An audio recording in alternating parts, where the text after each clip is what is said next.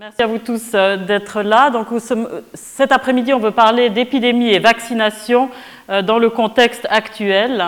Et dans ma présentation, j'aimerais rappeler les principes de la vaccination et de leur impact euh, et venir sur les exemples récents de l'épidémie de rougeole entre 2006 et 2009 et de la grippe pandémique 2009 en Suisse. Euh, je rappelle que la, vaccination est déjà très très ancienne. la première vaccination a été effectuée en 1798 par Jenner et cette vaccination était basée sur l'observation que les vachers qui avaient été exposés à la vaccine de la vache, la vaccine qui, est une mastite de la vache, n'attrapaient pas la variole. Il a donc eu l'idée d'inoculer du pu euh, de la vaccine à euh, un jeune enfant ou enfin à la population pour prévenir la variole et ça a été un succès.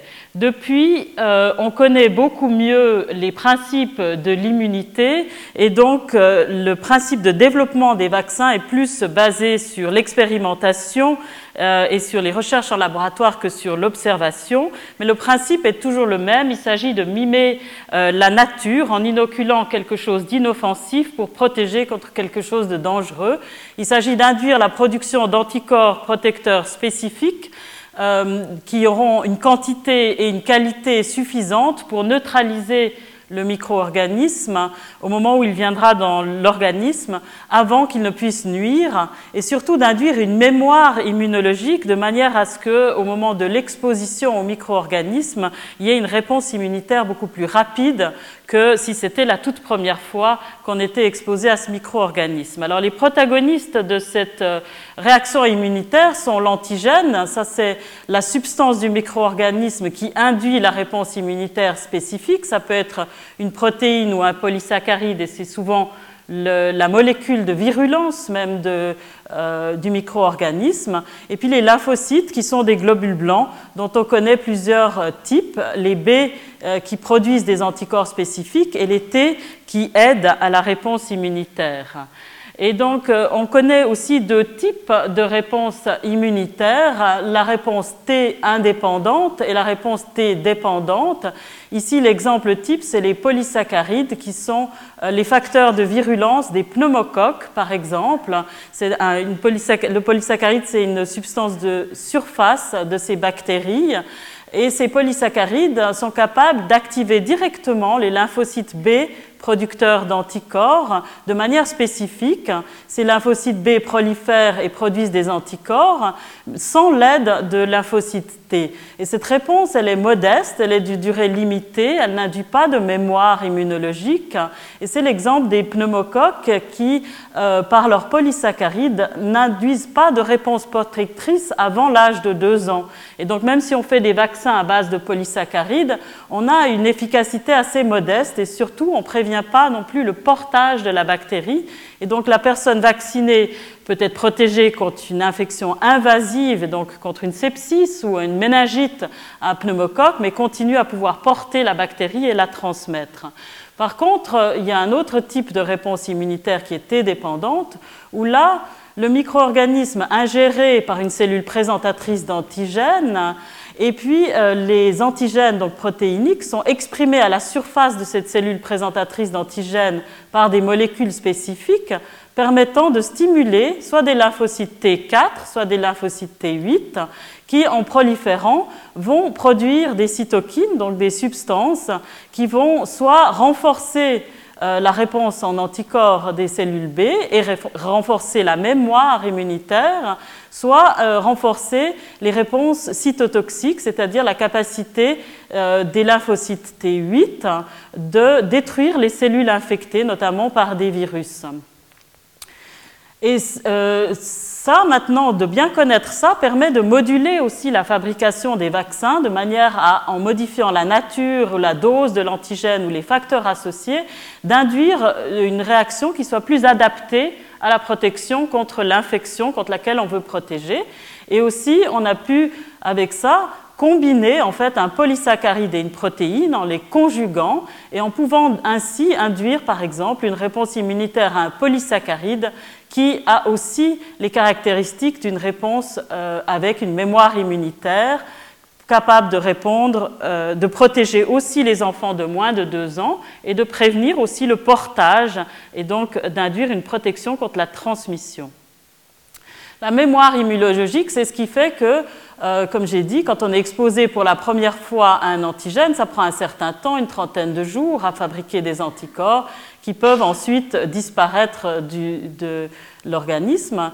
Tandis que euh, si on a été exposé une première fois, quand on est exposé une seconde fois, non seulement on développe plus rapidement des anticorps à un taux plus fort, mais leur durée est prolongée et euh, leurs qualités sont meilleures, ils sont de meilleure affinité. Alors, ça c'est pour rappeler justement que ce développement historique des vaccins euh, a été en fait relativement lent, puisqu'au XVIIIe siècle, on n'a eu euh, qu'un seul vaccin. Au XIXe siècle, on a utiliser des vaccins vivants atténués ou anti-étués. Et c'est seulement à partir du XXe siècle et surtout après la Deuxième Guerre mondiale qu'il y a eu un développement phénoménal euh, de quantité de vaccins qui ont été découverts et aussi de nouvelles méthodes par protéines purifiées, euh, par réassortiment de souches virales, par génie génétique pour produire des vaccins euh, correspondant à nos besoins. Pour la diphtérie et le tétanos, il s'agit d'une toxine de la bactérie euh, atténuée qu'on utilise pour vacciner. Alors de quoi dépend le potentiel d'impact d'un vaccin? Euh, ça dépend du vaccin lui-même, mais aussi de la maladie. En particulier, si une maladie elle-même confère une immunité protectrice, comme par exemple la variole, une fois qu'on avait été infecté, on n'attrapait plus la maladie, alors le vaccin, en reproduisant le même mécanisme, permet une protection à vie. Mais ce n'est pas toujours le cas, puisque certains euh, certaines infections elles-mêmes ne produisent pas une immunité protectrice. Par exemple, les, euh, virus de la grippe, euh, même si une fois qu'on l'a attrapé, on est quand même encore susceptible d'attraper une grippe l'année suivante ou quelques années plus tard. Et dans ces cas-là, l'impact des vaccins est moins bon.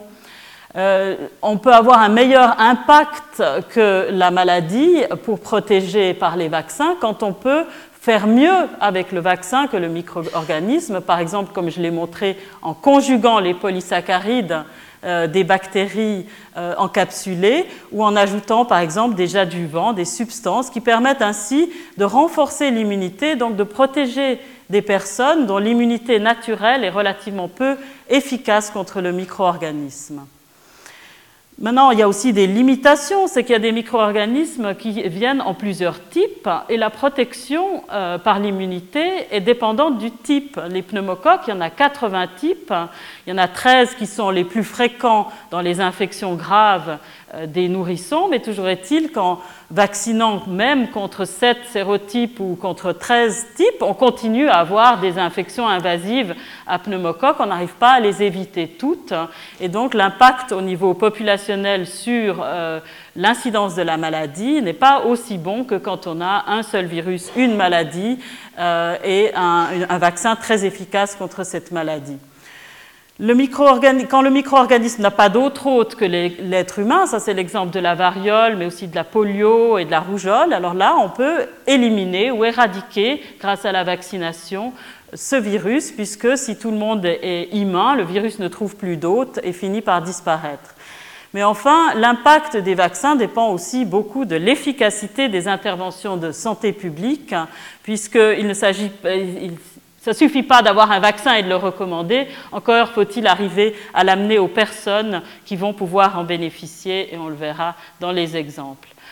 L'impact des vaccins, ça dépend aussi de la maladie, puisqu'il y a des maladies euh, transmissibles qui sont transmises par l'environnement, comme le tétanos, ou par des vecteurs, comme l'encéphalite ou par des porteurs sains. Dans ces cas-là, le vaccin ne protège que la personne vaccinée, ou alors la seule euh, exception, si la mère a des anticorps élevés, elle transmet passivement ses anticorps à son bébé et en étant elle immunisée, elle immunise passivement son nourrisson pendant ses premiers mois de vie, pendant que le nourrisson a encore quelques anticorps maternels.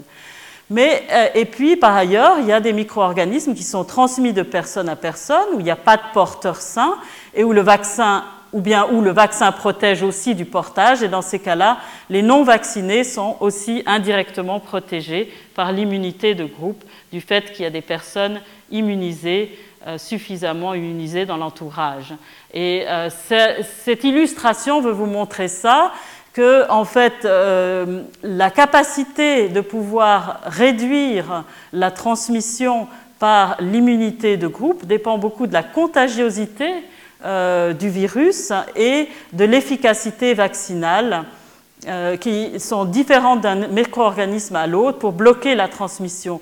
Par exemple, un organisme qui n'est pas très contagieux, si on a 87% des personnes qui sont immunes en rouge et seulement 13% euh, qui sont non immunes, un virus peu contagieux va avoir de la peine à infecter d'autres personnes et va pas tellement se transmettre. Par contre, un virus très contagieux continue à trouver suffisamment de personnes susceptibles et donc il faut une immunité de groupe plus élevée il faut 95% d'immunité dans la population, par exemple, pour bloquer la transmission d'un virus aussi contagieux que la rougeole, par exemple.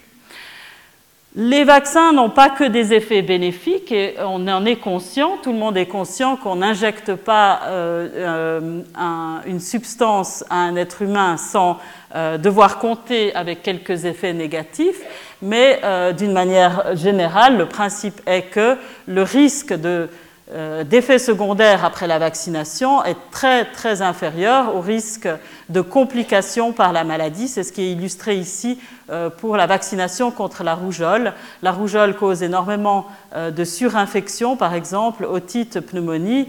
C'est clair qu'après la vaccination, on n'a pas ces effets secondaires-là.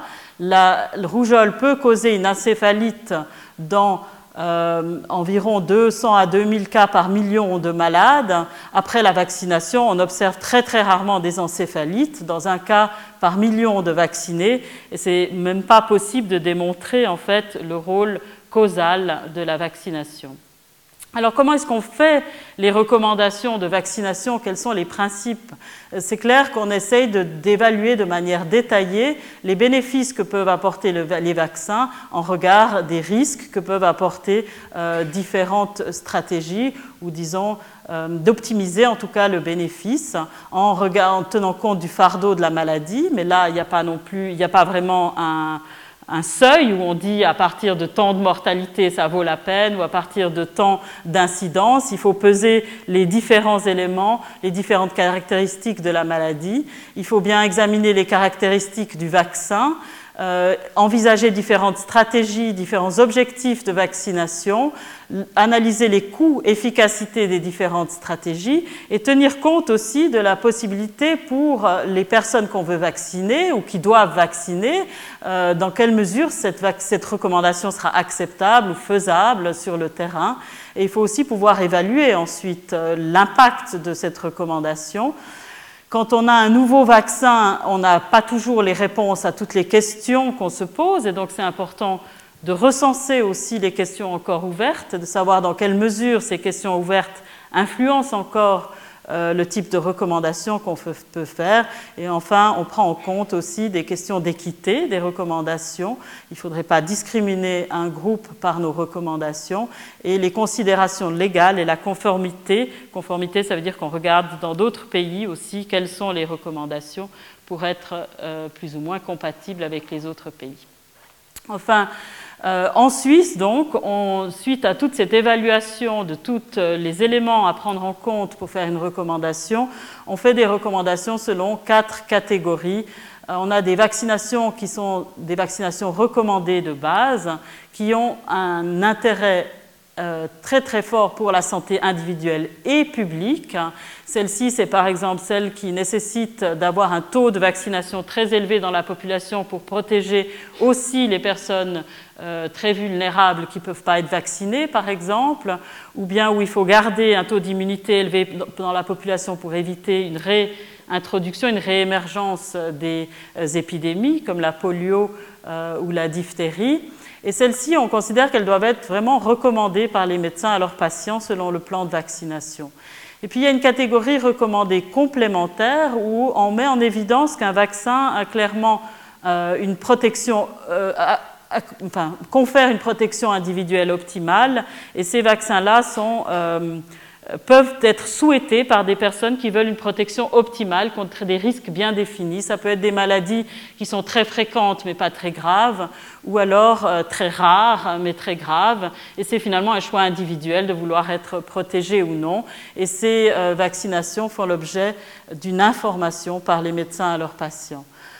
Troisièmement, il y a des vaccinations euh, où le bénéfice pour la population en général est modéré, mais où le bénéfice est considérable pour certains groupes dont on identifie qu'ils ont un risque élevé d'exposition euh, aux micro-organismes ou de un risque élevé de transmettre, ou bien alors un risque de complications élevé. Et dans ces cas-là, les médecins doivent faire les efforts pour atteindre ces personnes à risque pour que le vaccin et la recommandation puissent avoir l'impact attendu.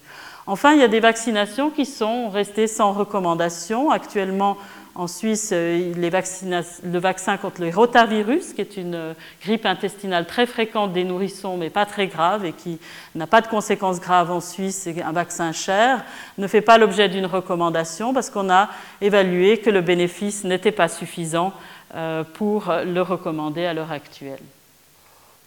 Dans le monde, c'est assez évident que les vaccins ont eu un impact euh, très net. L'éradication de la variole en 1980, c'était une maladie qui avait une létalité importante. Les personnes qui l'attrapaient avaient un risque élevé euh, de, l'ordre de 30% d'en décéder. On a quasiment éliminé la poliomyélite, en tout cas on l'a éliminé d'Europe. On a quasiment éliminé le tétanos néonatal en euh, vaccinant euh, à large échelle les femmes en âge de procréer dans les pays en développement. Vous voyez les chiffres de combien on a diminué cette incidence de cette maladie. On a quasiment contrôlé la diphtérie. Euh, on avait encore un million de cas dans les années 70, on n'a plus que 2200 cas ou moins de 1000 cas actuellement. Et euh, on a beaucoup réduit la mortalité liée à la rougeole, mais c'est assez frappant de voir le chiffre encore de décès dus à la rougeole dans le monde alors que ça paraît toujours, ça paraît à tout le monde évident qu'il fallait agir contre ces grandes fléaux épidémiques, contre la rougeole, on a encore pas mal de retard et on, verra encore euh, l'exemple. Et en Suisse aussi, on a beaucoup diminué l'incidence et la mortalité liée à ces euh, maladies qu'on peut prévenir par la vaccination. Avec le recul, on se dit, ah bon, il n'y avait que 3000 cas par année de diphtérie et 130 décès par année dus à la diphtérie. Pourtant, ça ne faisait aucun doute que cette maladie avait une létalité importante, le risque était assez élevé d'en mourir et qu'il fallait protéger et qu'on protège encore aujourd'hui toute notre population efficacement. Par contre, la rougeole, qui euh, avant la vaccination infectait tout le monde, tout le monde attrapait la rougeole, donc environ 70 000 cas par année, on est encore loin de s'en être débarrassé. Ouf, cette euh, diapositive a malheureusement mal, est mal sortie, je n'avais pas vérifié avant. Euh, qu'est-ce qu'on atteint comme couverture vaccinale en Suisse contre la diphtérie et le tétanos? À l'âge de 2 ans, il faut avoir eu au moins 3 doses de vaccin, mais selon le plan, même 4 doses. On voit qu'on atteint en 2005-2007 une couverture vaccinale de 95% pour la diphtérie, le tétanos, la polio, euh, la coqueluche. Et euh, malgré tout ce qu'on dit, il n'y a pas de diminution de la couverture vaccinale, il n'y a pas de diminution de l'intérêt pour ces vaccinations en Suisse. Par contre, contre la rougeole, on a euh, seulement 87% de couverture vaccinale et des grandes disparités entre les cantons. Ici, les intervalles, c'était pour montrer qu'il y a des cantons où on n'est qu'à 86% de couverture vaccinale et d'autres à 98% à cet âge-là. Et c'est surtout flagrant pour la rougeole où on est franchement très bas pour au moins une dose euh, à l'âge de 2 ans, 73% dans certains cantons contre 96% dans d'autres. On a ces grandes disparités cantonales. Alors le paysage des vaccinations aujourd'hui, c'est une complexité accrue. Comme on a vu, il y a beaucoup de vaccins, ils ont tous des caractéristiques différentes. Le plan de vaccination devient de plus en plus compliqué. Euh, il y a beaucoup de vaccins qui sont combinés justement maintenant pour réduire le nombre d'injections. Et puis les nouveaux vaccins euh, sont plus loin de faire l'unanimité que les anciens vaccins. C'est des vaccins contre des maladies qu'on connaît moins, qui sont moins mortels ou qui sont moins visibles, comme euh, le papillomavirus humain euh, pour prévenir le cancer du col de l'utérus. C'est pas on ne perçoit pas ça comme une épidémie, comme un risque. Pourtant, il y a 90 décès par année dus au cancer du col de l'utérus. C'est similaire à ce qu'il y avait avant contre la coqueluche, hein, de, mortalité de la coqueluche. Et puis, euh, il y a beaucoup de, discussions en termes de perception euh, contre les évidences scientifiques. Sont-ils utiles? Sont-ils néfastes? Qui en profite? Est-ce qu'on n'est pas en train d'enrichir les firmes? Les médias font beaucoup de débats contradictoires et il y a beaucoup d'aspects culturels. On voit que euh, certaines craintes par rapport à certains vaccins sont assez typiques de certaines cultures ou de certains pays. Par exemple, la crainte de l'autisme a vraiment euh, fait beaucoup de dégâts dans l'acceptation de la vaccination contre la rougeole en Angleterre. C'était surtout en Angleterre, mais c'est de là qu'est venue l'étude dont maintenant on a vraiment clarifié que c'était une étude falsifiée. Il n'y a pas de lien, et même les personnes qui ont publié cette, euh, cette première étude suggérant un lien entre l'autisme et la rougeole ont admis que c'était une fraude. Et malgré tout, on a beaucoup de peine à sortir cette idée euh, de la population. La sclérose en plaques après l'hépatite B, c'est typiquement français, c'est en France que ça a été identifié, que ça a été un souci. Et euh, par rapport à la polio, c'est la crainte de la stérilisation par le vaccin contre la polio euh, qui a fait baisser l'acceptation euh, de cette vaccination. Donc il y a des phénomènes culturels très forts. Et c'est assez connu que justement, tant qu'une maladie est très fréquente, surtout si elle est mortelle, tout le monde aimerait un vaccin. Et quand enfin il y a un vaccin, il y a une très grande acceptation du vaccin. Mais il y a aussi des effets indésirables du vaccin qui, quand euh, les épidémies diminuent beaucoup, qu'on voit plus tellement la maladie, on a tendance à, accorder beaucoup plus d'importance aux effets secondaires du vaccin et à perdre un peu la confiance dans le vaccin, avoir une diminution de l'acceptation du vaccin, on voit réapparaître des épidémies et à ce moment-là un regain de confiance et c'est comme ça qu'on euh, espère après pouvoir euh, aller jusqu'à l'éradication et finalement l'arrêt de la vaccination. Alors après ça, je peux en venir maintenant aux, exemples d'épidémies en Suisse dont euh, on voulait plus particulièrement parler. Par exemple, euh, cette épidémie euh, de rougeole hein, de 2006 à 2009 en Suisse. La rougeole, c'est un vaccin qui est très bien connu depuis plus de 40 ans. C'est un vaccin très simple, c'est vraiment un virus vivant atténué, euh, sans adjuvant, sans agent conservateur particulier. C'est vraiment l'exemple type d'une maladie qui est très contagieuse, qui est due à un virus qui cause presque à tous les coups des symptômes de la maladie, enfin, à tous les coups des symptômes de la maladie quand il atteint quelqu'un de susceptible. Et le vaccin est très très efficace avec une dose on protège 93 à 95 des personnes vaccinées. Pour pouvoir améliorer encore le bénéfice d'immunité de groupe, on recommande une deuxième dose pour augmenter les chances euh, d'efficacité. Et avec deux doses, on a quasiment 99% des personnes qui sont immunisées. Et on n'a pas tellement d'alternatives pour lutter contre les épidémies de rougeole. Qu'est-ce qu'on qu'est-ce qu'on peut faire? On peut, euh, quand les personnes sont non immunes, euh, en cas d'épidémie, leur proposer une vaccination post-expositionnelle, c'est-à-dire les personnes qui ont été exposées à un cas de rougeole alors qu'elles n'étaient pas vaccinées, on peut encore les protéger si on arrive à les vacciner euh, dans les trois jours suivant l'exposition, mais souvent l'exposition à la personne contagieuse n'est même pas identifiée, on le verra après. Est-ce qu'on peut isoler les malades, mettre en quarantaine les personnes exposées euh, C'est très peu satisfaisant comme stratégie et voici pourquoi. C'est que c'est une euh, maladie d'abord qui a un temps d'incubation relativement long mais assez variable, qui peut varier de 7 jours à 16 jours. Et on devient déjà contagieux avant même d'avoir le moindre symptôme. Et surtout, les premiers symptômes sont non typiques. Hein. C'est un peu de fièvre, c'est une phase prodromale, on est un peu grippé, mais on ne sait pas encore qu'on a la rougeole.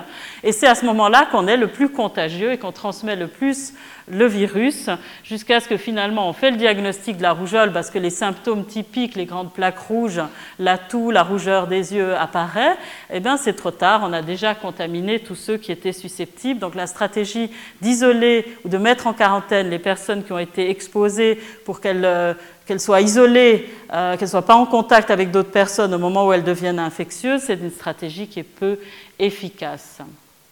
Pourtant, euh, euh, comme on l'a déjà mentionné, c'est vraiment une maladie qu'on peut éradiquer et l'OMS a cet objectif pour l'Europe hein, d'ici à 2015 d'éliminer la rougeole et la rubéole. Or, il faut cette couverture vaccinale très élevée dès la petite enfance. Pour la rougeole, c'est 95%, pour la rubéole, c'est 87%, parce que c'est une maladie un peu moins contagieuse. Alors, quelle est la situation en Suisse? On vaccine on a recommandé la vaccination depuis 1976 en vaccin triple, donc avec la rubéole et les oreillons depuis 1985, et une deuxième dose est recommandée depuis les années 90. On a vu qu'on a réussi à quasiment faire disparaître les épidémies. Avant, il y avait des épidémies tous les 5 ans, c'est-à-dire que euh, dès qu'on avait un peu épuisé les susceptibles, euh, de 5 à, 9, à 10 ans, l'épidémie s'arrêtait. Et puis, 5 ans après, quand il y avait suffisamment d'enfants euh, dans les 5 années qui atteignaient l'âge de 5 à 10 ans, l'âge scolaire, on revoyait une épidémie, etc.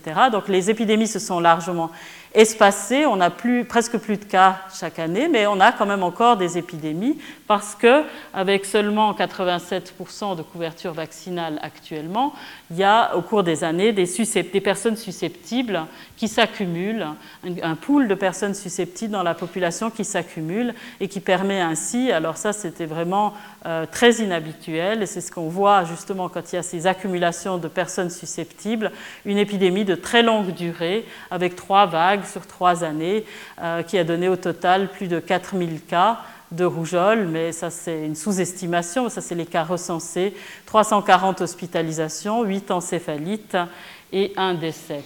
Et euh, c'est arrivé dans une période où ça a été très très médiatisé parce que comme vous vous rappelez, euh, la Suisse et l'Autriche accueillaient justement le championnat européen de football Euro 2008 hein, euh, en pleine épidémie qui touchait justement l'Autriche et la Suisse.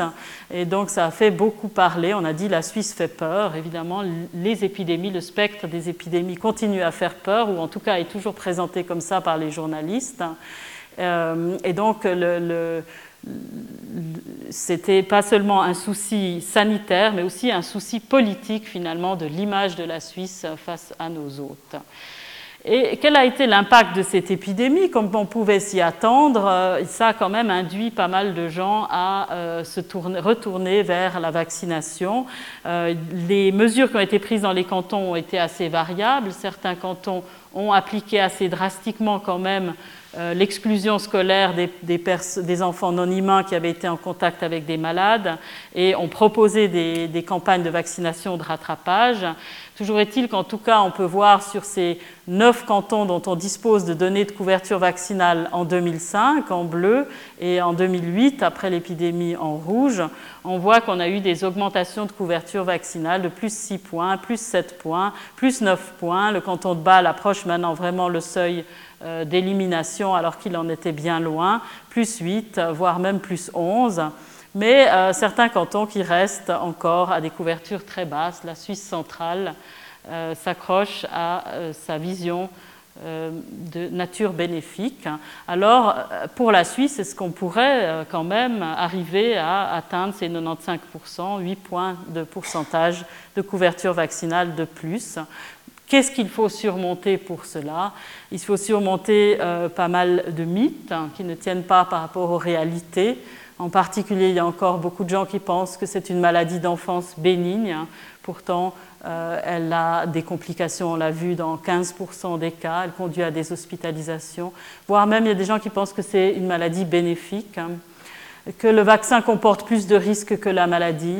Euh, et puis, les gens ne comprennent pas pourquoi ils doivent vacciner leur enfant pour protéger les autres. Ils disent euh, euh ceux qui veulent être protégés n'ont qu'à être vaccinés. Or, il y a des personnes particulièrement susceptibles qui, justement, ne peuvent pas se vacciner ou ne répondent pas au vaccin. C'est les personnes immunosupprimées, les petits nourrissons, les femmes enceintes. Et donc, ça ne suffit pas de dire ceux qui veulent se protéger ont qu'à être vaccinés. Et puis, on a ce problème qui n'est pas justement a été cité concernant la grippe. Hein. On est étonné d'avoir même des professionnels de santé qui pourtant devraient être bien au fait des réalités et des évidences scientifiques qui montrent et expriment un certain scepticisme.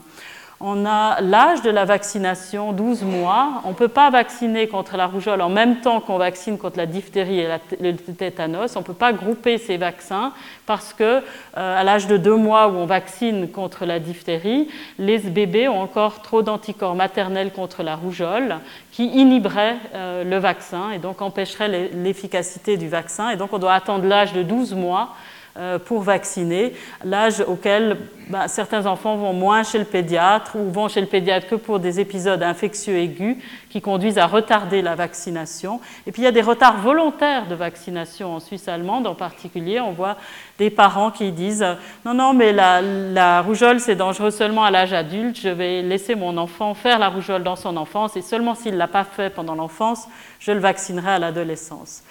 Et puis, il y a ces disparités cantonales en Suisse qui sont d'une part culturelles, mais aussi du point de vue de l'engagement euh, des autorités à promouvoir ou à faciliter, à encourager la vaccination et notamment euh, des contrôles de carnet de vaccination à l'école et des vaccinations de rattrapage à l'école.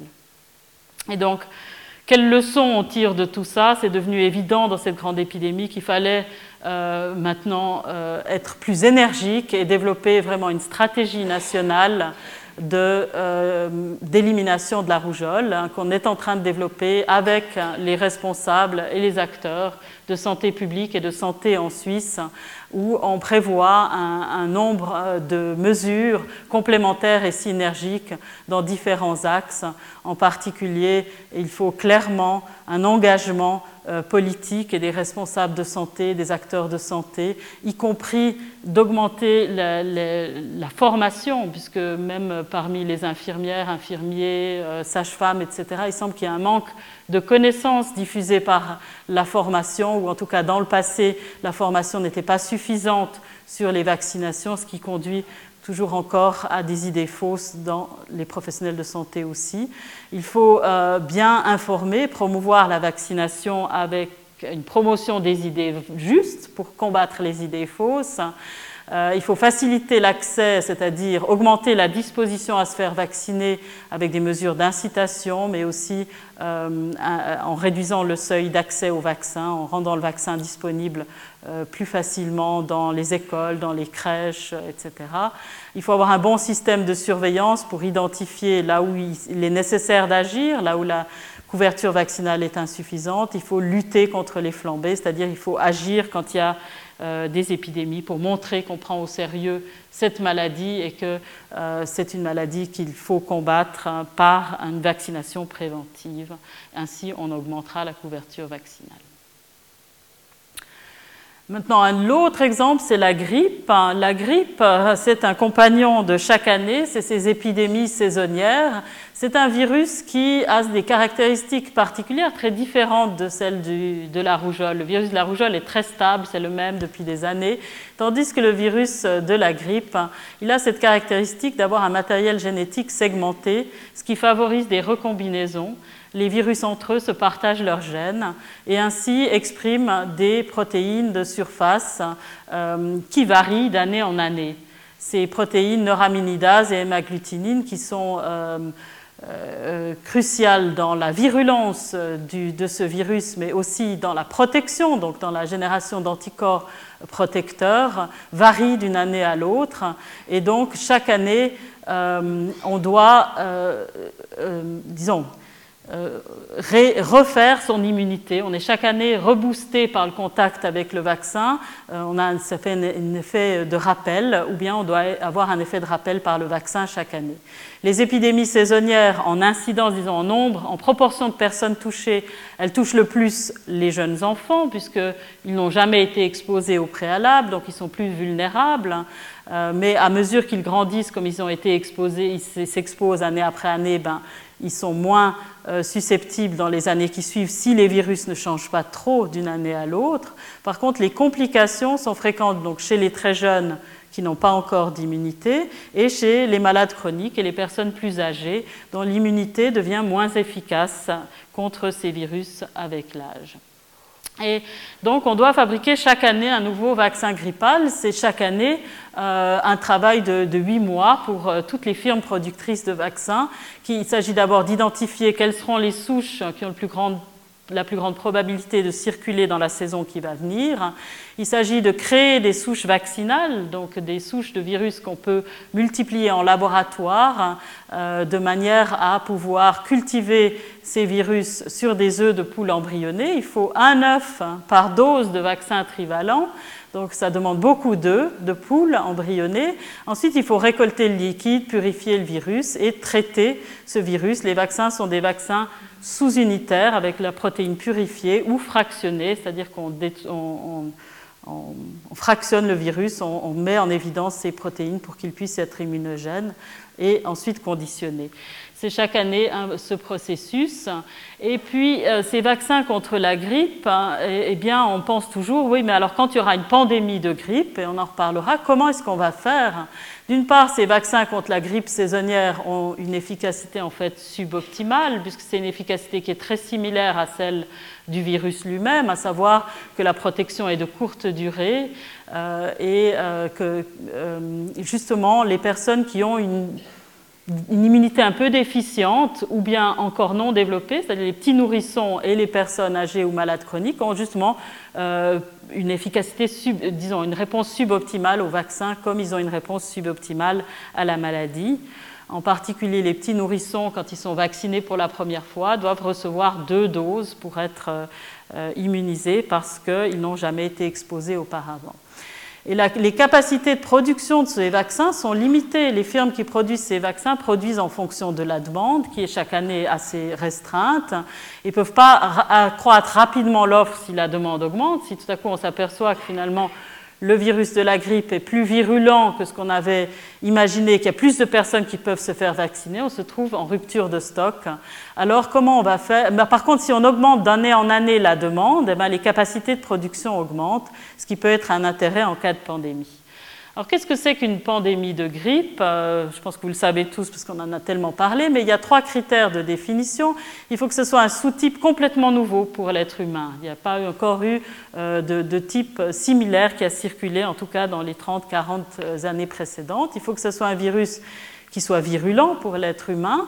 On sait que il y a quand même des barrières d'espèces. Des virus de la grippe qui sont virulents pour les animaux ne sont pas nécessairement virulents pour l'être humain et il faut qu'il y ait une transmission interhumaine. Alors pour ce virus H5N1 aviaire dont on, parle depuis des années, les deux premiers critères sont remplis. C'est un virus très virulent, même très mortel pour l'être humain quand il infecte l'être humain, mais il ne se transmet pas de personne à personne, il n'est pas encore adapté à l'être humain.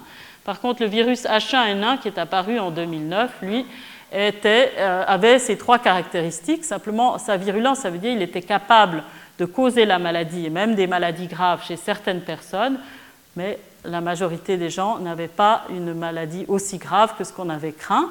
Mais toujours est-il que quand on craint une pandémie, c'est parce qu'on craint un nombre très élevé de malades sur un temps court, puisque personne n'est humain. Et c'est surtout euh, chez des adultes jeunes, en, des adultes dans leur âge de vie active, qu'on va voir le plus de malades et qu'on craint donc non seulement un impact sanitaire, mais aussi social et économique, avec beaucoup d'absentéisme au travail et des conséquences économiques. C'est pour ça qu'on essaye d'atténuer, euh, de se préparer à atténuer euh, la, rapidité d'augmentation de la courbe épidémique et de l'étaler dans le temps, et notamment d'avoir un vaccin.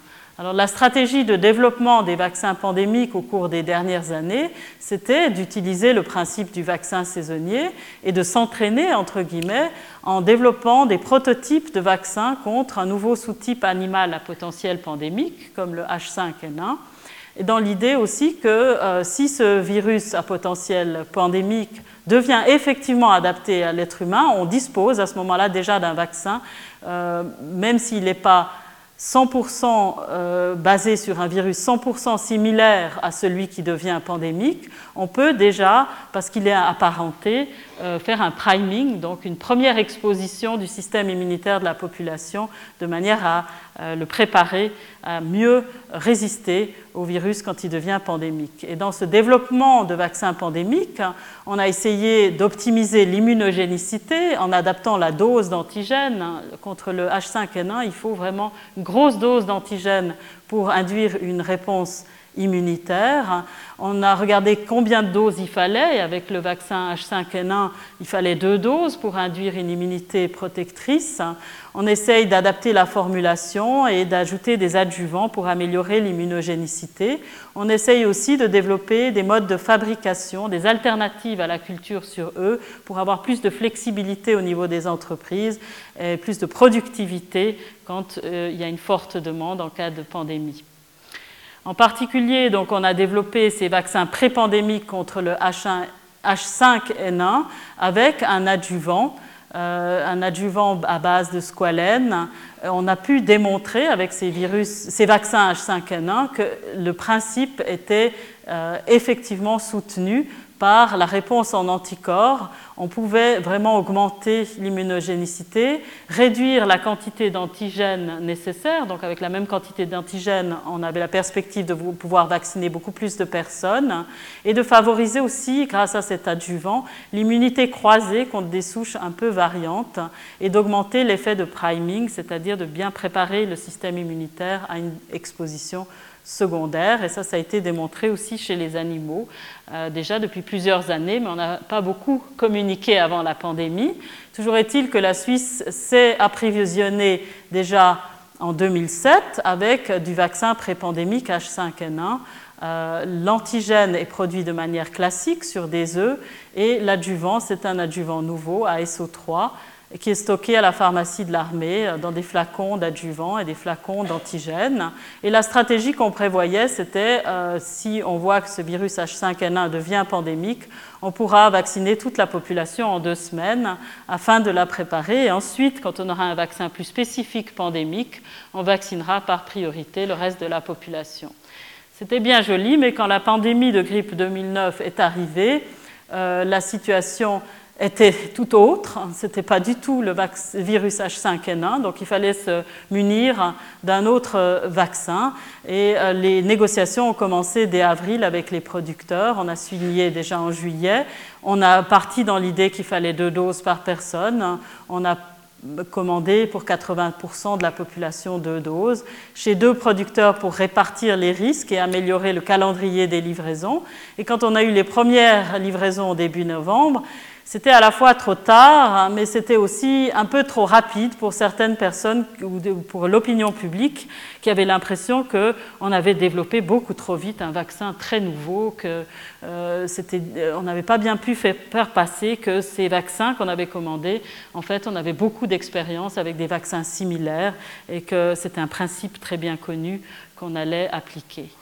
Ensuite, on a euh, connu un peu mieux les caractéristiques aussi euh, de la maladie au cours de l'été et que par rapport à ce qu'on voit dans une grippe saisonnière où 5 à 10% de la population tombe malade et par rapport à ce qu'on avait anticipé dans le plan de pandémie où 25% de la population allait tomber malade, on pensait qu'on était entre 15 et 35% qui allaient tomber malades.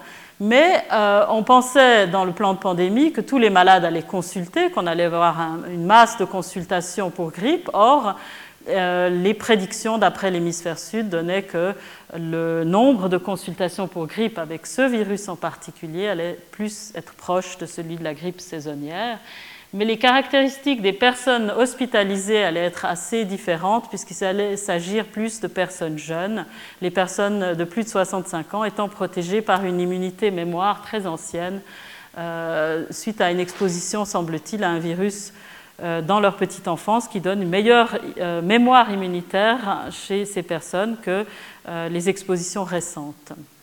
Et puis les personnes hospitalisées, les personnes avec des complications, euh, les personnes euh, qui décédaient étaient non seulement plus jeunes que dans la grippe saisonnière, à 80% plus euh, moins de 65 ans, mais aussi étaient à très grande majorité, 70 à 80% des personnes avec des facteurs de risque, la grossesse ou une maladie chronique.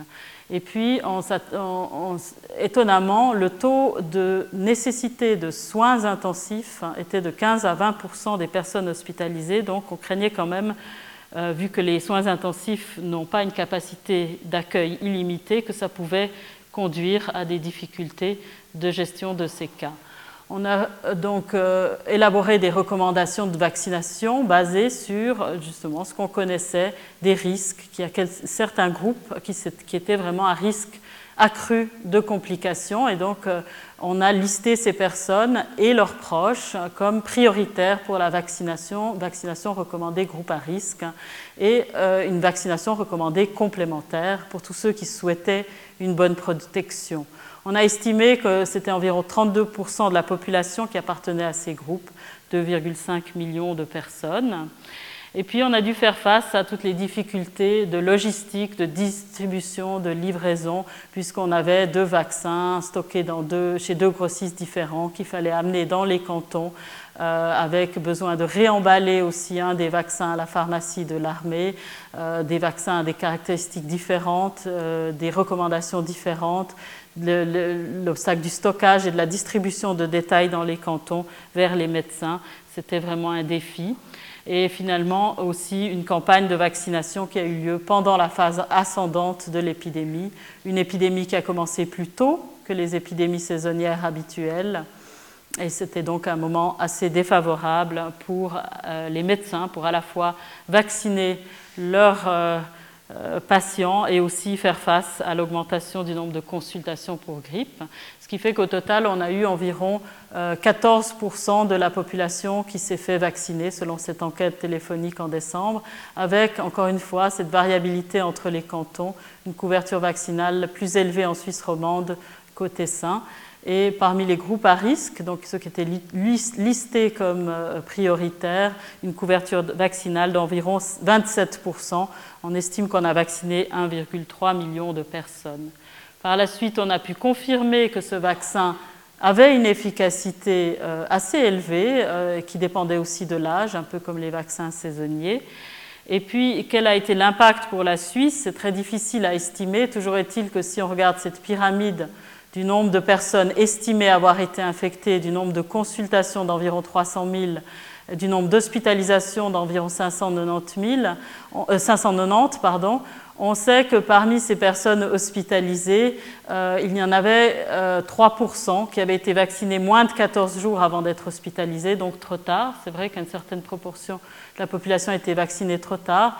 Par contre, parmi ces personnes hospitalisées, le taux de vaccinés plus de 14 jours avant était très faible, seulement 2%.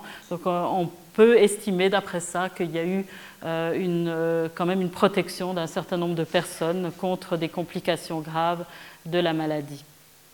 Alors, euh, avec le recul, quelles leçons euh, je pense On pense que c'était juste de commander assez de vaccins pour tout le monde. Je ne crois pas que ça aurait été euh, acceptable que les autorités, que le gouvernement ne prennent pas cette option de commander du vaccin. C'était juste de recommander le vaccin pour les groupes à risque, surtout qu'on était probablement trop tard de toute façon pour euh, avoir un impact sur l'épidémie elle-même, mais euh, c'est en fait la mise en œuvre qui a été faite dans une certaine confusion euh, d'opinion, de difficultés de distribution, etc.